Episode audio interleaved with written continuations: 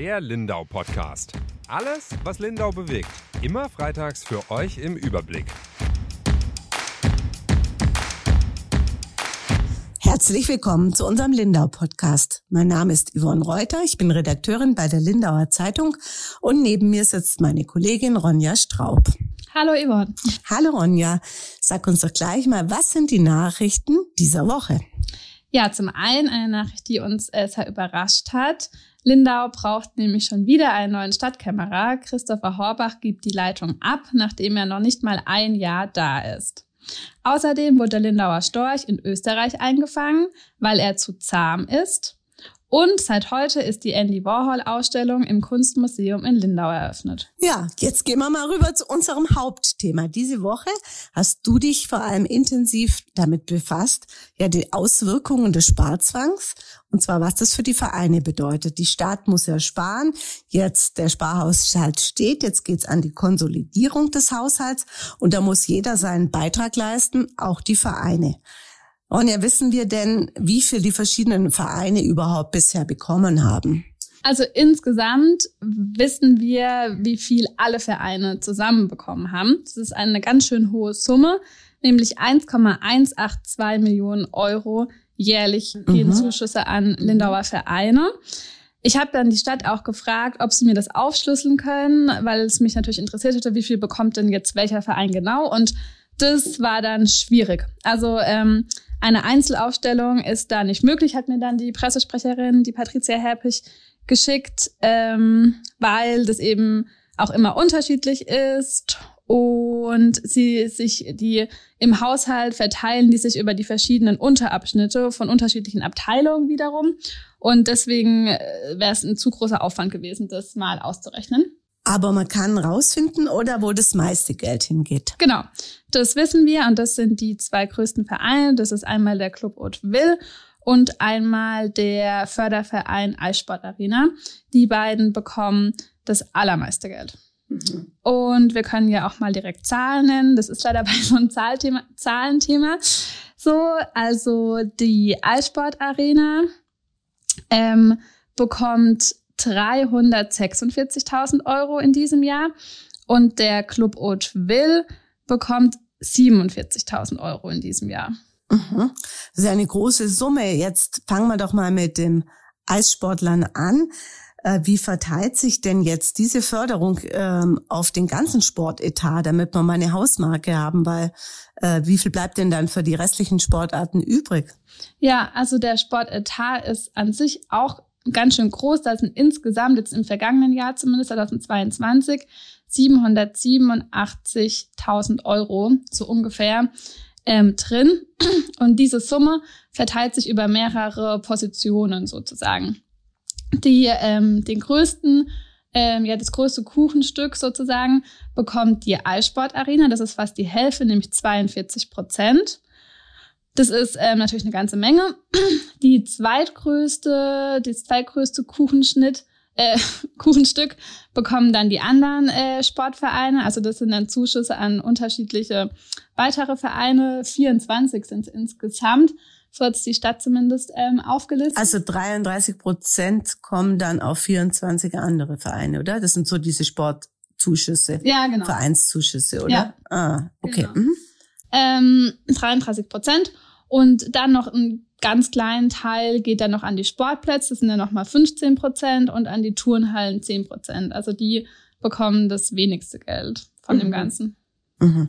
Wenn wir jetzt beim Eissport bleiben, wie viel bekommen denn die Eissportler jetzt weniger? Also bei denen wird tatsächlich am meisten gespart sozusagen. Die müssen jetzt 2023 mit 50.000 Euro weniger auskommen. Und bei diesen 346.000 sind die 50.000 auch schon abgezogen sozusagen. Also normalerweise hätten sie fast 400.000 bekommen. Jetzt sind es eben 50.000 weniger. Mhm. Das wird Ihnen nicht gefallen, oder? Was sagen Sie dazu? Wie trifft, wie, wie, ja, wie trifft Sie diese Nachricht? Ja, also nicht gut. Ich habe ähm, einmal mit dem Vorsitzenden von dem EV Lindau Islanders gesprochen, mit dem Bernd ähm, Bucher, jetzt habe ich seinen Namen gar kurz nicht gewusst, Bucher, genau. Und einmal ähm, mitgeantwortet hat auch der Vorsitzende vom Förderverein, also von der Altsportarena, der Patrick Meyer.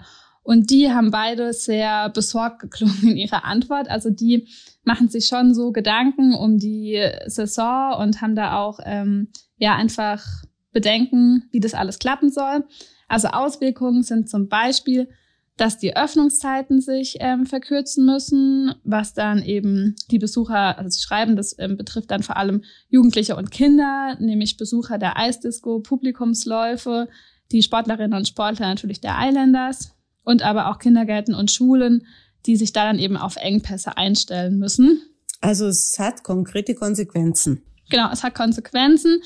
Einmal für viele Lindauerinnen und Lindauer und zum anderen dann eben aber auch für die Sportler. Die müssen dann nämlich zum Beispiel auch nach Dornbirn und da eine Eisfläche anmieten, ähm, was natürlich auch mit mehr Aufwand verbunden ist.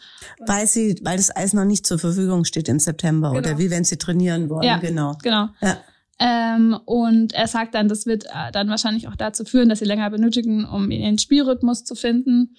Und der Bernd Fucher schreibt dann eben auch, dass er nicht sicher ist, also heute noch gar nicht klar ist, wie der, finanziell, äh, wie der Verein das finanziell überhaupt durchstehen soll, sozusagen. Also, mhm. also ziemlich äh, düstere Prognosen. Ziemlich düster, ja. Aha, aha, okay. Weil mit dem sportlichen Aspekt kann man natürlich nachvollziehen. Andere Vereine haben ideale Trainingsbedingungen, wenn die dann einfach trainieren können und die müssen immer gucken, wo sie heute, ja, in Dornbirn wahrscheinlich dauerhaft auch eine Trainingseinheit Einheit mieten, aber trotzdem ist es natürlich auch ein Nachteil. Ja, auf jeden Fall.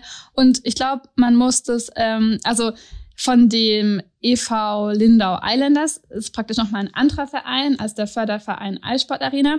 Und von den Isländer, die bekommen aber ihre Förderung wie jedes Jahr sozusagen. Okay. Mhm. Also die bekommen eben auch nochmal 31.000 Euro. Also jetzt auch für den Haushalt 23 ist das eben veranschlagt. Ich gehe mal davon aus, dass es dann aus diesem Topf der Sportförderung, also die 33 Prozent, von denen wir da vorhin gesprochen haben, vom Sportetat, und die bleiben.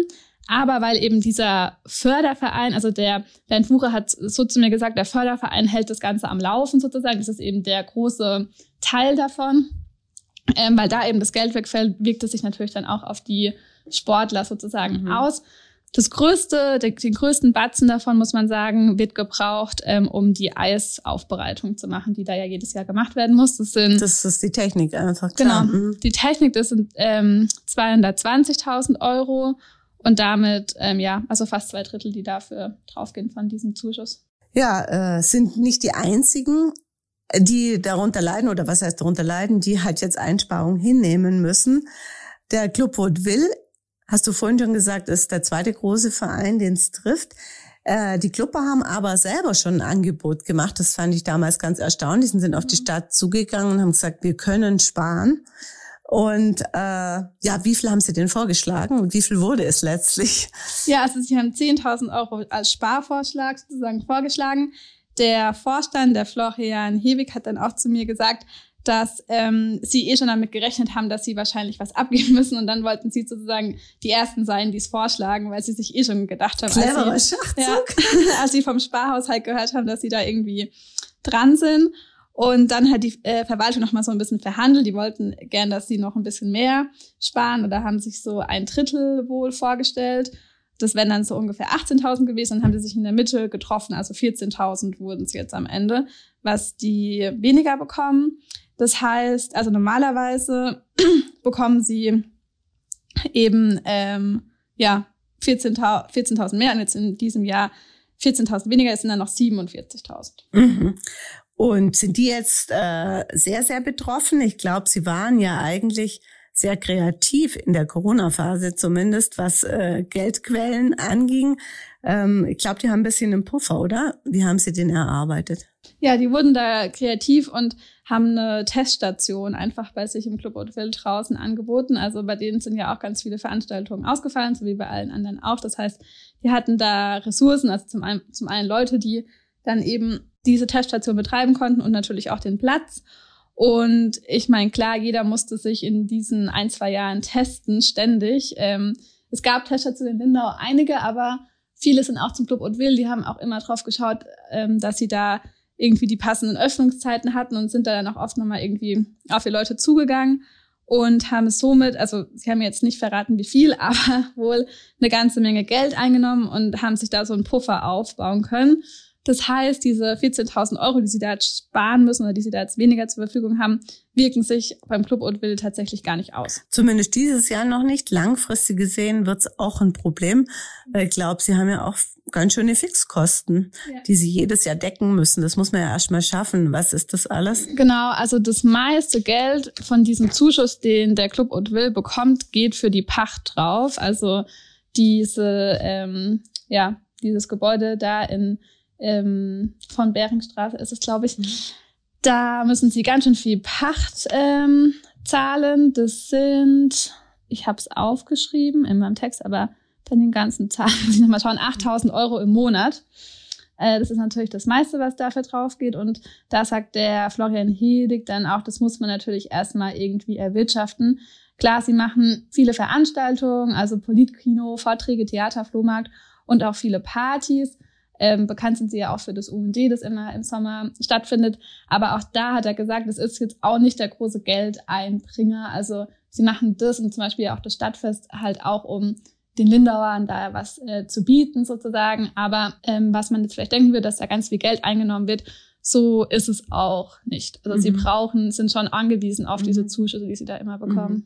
Wir haben jetzt ganz viel eben drüber geredet bei den ähm, Eis, ähm, beim Eisverein, dass es über die sportliche Seite und äh, so wie du jetzt eben sagst beim Club Woodville auch, dass sie was für die Gesellschaft machen, das ist natürlich auch ein Argument, äh, wo die Eisleute für sich auch beanspruchen, weil sie natürlich äh, auch Öffnungszeiten für Kinder, Jugendliche, für alle quasi anbieten und da schon ihren Beitrag leisten. Damit argumentieren sie, glaube ich, auch.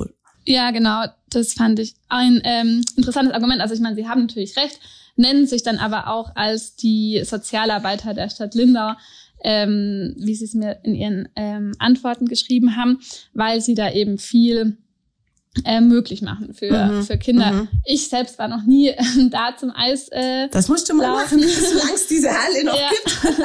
Aber ich glaube, viele machen es tatsächlich. Also er ja. hat mir auch geschrieben, 60.000 Besucher in der letzten Saison und mehr als 70 Prozent davon Kinder und Jugendliche unter 18. Also wohl wirklich, die Eisdisco ist mit, mit über 400 Besuchern regelmäßig ausverkauft. Also, also es ist ein richtiger Treffpunkt geworden und auch damals, ähm, damals sage ich schon, in Corona-Zeiten ist ja noch nicht so lange her, war das natürlich eine tolle Gelegenheit, sich trotzdem zu treffen, äh, quasi an der frischen Luft. Das Risiko war geringer und da hatten die auch einen richtig, richtigen Zulauf. Also als Mutter, die ihre Tochter da auch abgeliefert hat, da steht man dann abends, wenn man sie abholt, schon mal in der Schlange mhm. vorm Eichwald, mhm. um die Kinder einzuladen. Also es war sehr, sehr gut angenommen worden. Und ich denke, das ist schon ein Punkt, wo sie haben, der aber für alle Sportvereine gilt. Ja. Die leisten alle eine äh, sehr, sehr wichtige und teils unbezahlbare Arbeit, indem sie Kinder eben ja, von der Straße holen ist immer so ein großes ja, Wort. Oder aber auch Betreuungsarbeit. Betreuen, sinnvolle Beschäftigung, genau. Die sind einfach, und das sind oft Menschen, die das ehrenamtlich machen. Von daher muss man die auf jeden Fall unterstützen ja. und ja, der Eissportverein sagt dann auch noch, dass es jetzt eben auch immer weniger Kinder gibt, die zum Beispiel Skifahren gehen, weil das für viele Familien ja auch nicht mehr leistbar ist und dass dann die Eissporthalle sozusagen als Alternative dazu trotzdem noch einen Wintersport ausüben zu können, also auch im Winter sich zu bewegen, sehen sie sich da auch ähm, auf jeden Fall mhm. als wichtigen ja. Ähm, ja. Was haben denn die bisher unternommen, um Kosten zu sparen? Haben die da auch schon irgendwie ein Konzept vorgelegt und also eigenständig? Ja, also Sie sagen, dass Sie schon äh, eigentlich jetzt im vergangenen Jahr angefangen haben zu sparen auf hohem Niveau, wie Sie sagen. Zum einen haben Sie eine elektrische Eismaschine sich angeschafft, E-Zombie, äh, E-Zamboni heißt die. okay. äh, noch nie davon gehört, aber so heißt die wohl. Und haben auch ihre Eiszeiten schon reduziert, um da eben schon mal Geld einzusparen. Und dann sind sie auch auf die Stadt zugegangen und haben ihnen mitgeteilt, welche Förderungen sie da ja im Bereich Energie- und Vereinsförderung von der Bundesregierung noch abgreifen könnten, sozusagen, haben sich da dann ähm, ja wohl auch dafür beworben und haben dann auch teilweise Förderungen bekommen. Aber das Problem ist wohl, dass sie diese äh, ja, Einsparungen, die sie da jetzt machen müssen, diese 50.000 Euro, damit halt nicht komplett ausgleichen mhm. können. Also das deckt sich wohl nicht. Ähm, genau. Mhm, mh. Ich lese gerade nur genau, Sie haben auch noch für Strom- und äh, Gaspreis Rückvergütungen. Ah, ja, okay. äh, haben Sie auch noch mhm. was bekommen, weil Sie wahrscheinlich auch einen hohen Stromverbrauch hier haben. Ja, ja, auf jeden Fall. Ich denke mir auch, ähm, vielleicht spiegelt sich in diesem großen äh, Geld, wo die auch brauchen, ähm, auch wieder, dass die Halle oder bestimmt spiegelt sich wieder, dass die Halle halt auch nicht mehr zeitgemäß ist. Mhm. Äh, ob ist das, die Frage. Ja, ja, also eben vielleicht äh, gibt ja eine neue sozusagen das, oder auch nicht. Äh, müssen wir mal abwarten, Wer weiß. wie es sich entwickelt. ja. Aber sind natürlich, ist ein riesen, riesen Batzen natürlich. Mhm.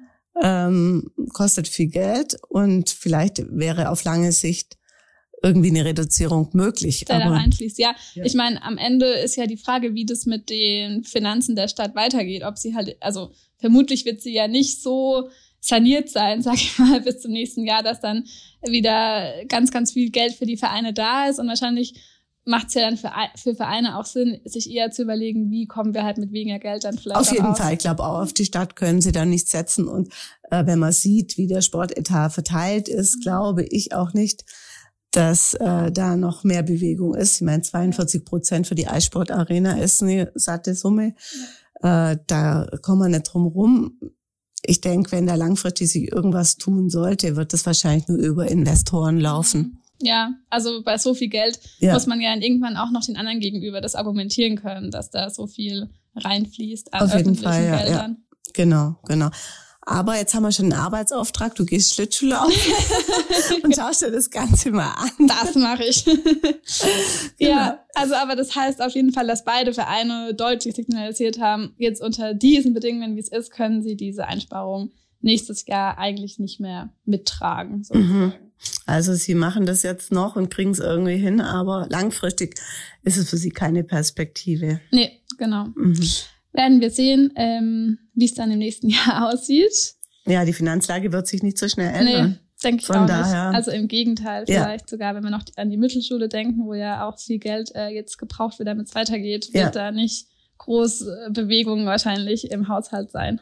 Aber den anderen Sportabteilungen äh, wurde ja nichts gekürzt, oder? Es waren nur die, ah ja. Nee, mhm. also denen wurde nichts gekürzt. Es waren jetzt nur die beiden Vereine, die da drunter gelitten haben. Mhm. Genau. Okay. Genau.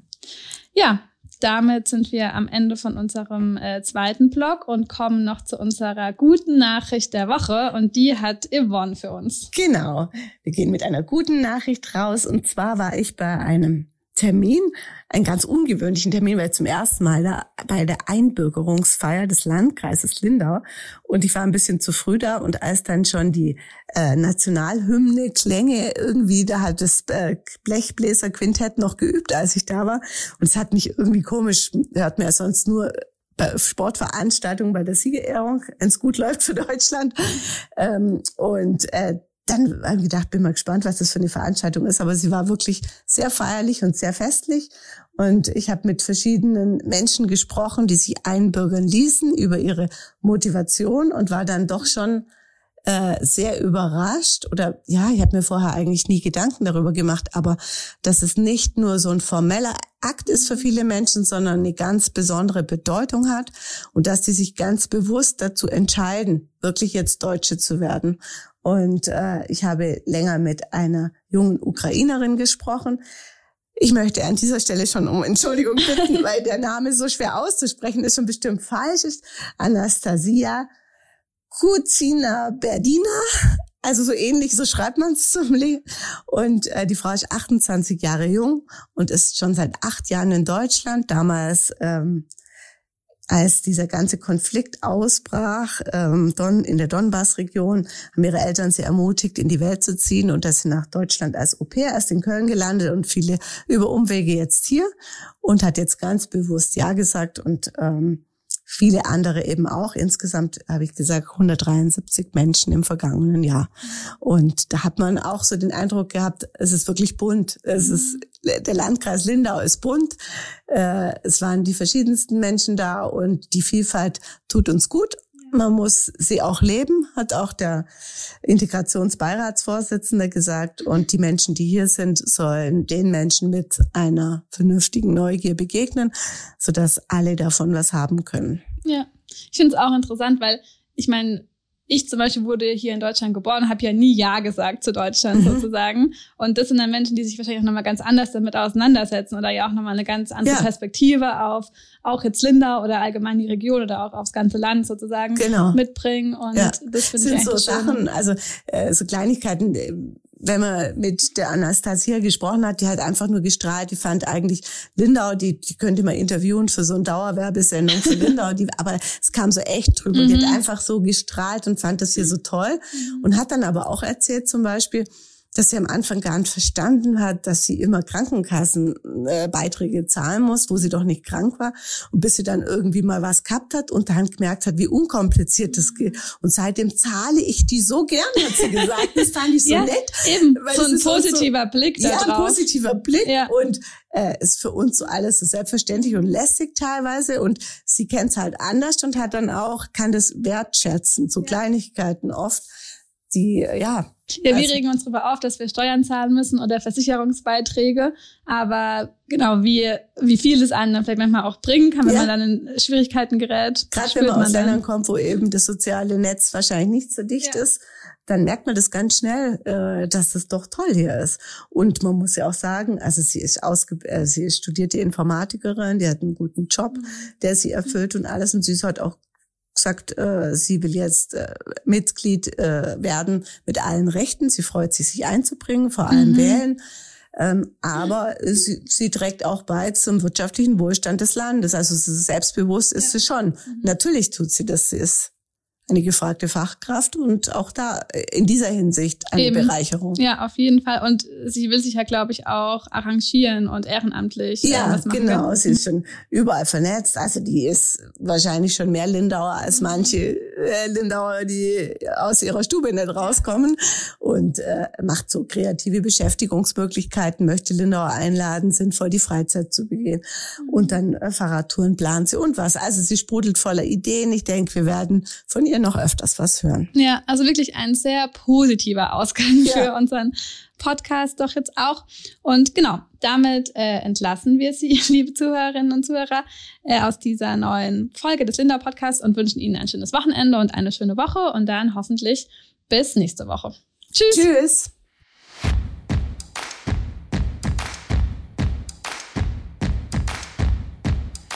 Der Lindau Podcast. Alles, was Lindau bewegt. Immer freitags für euch im Überblick.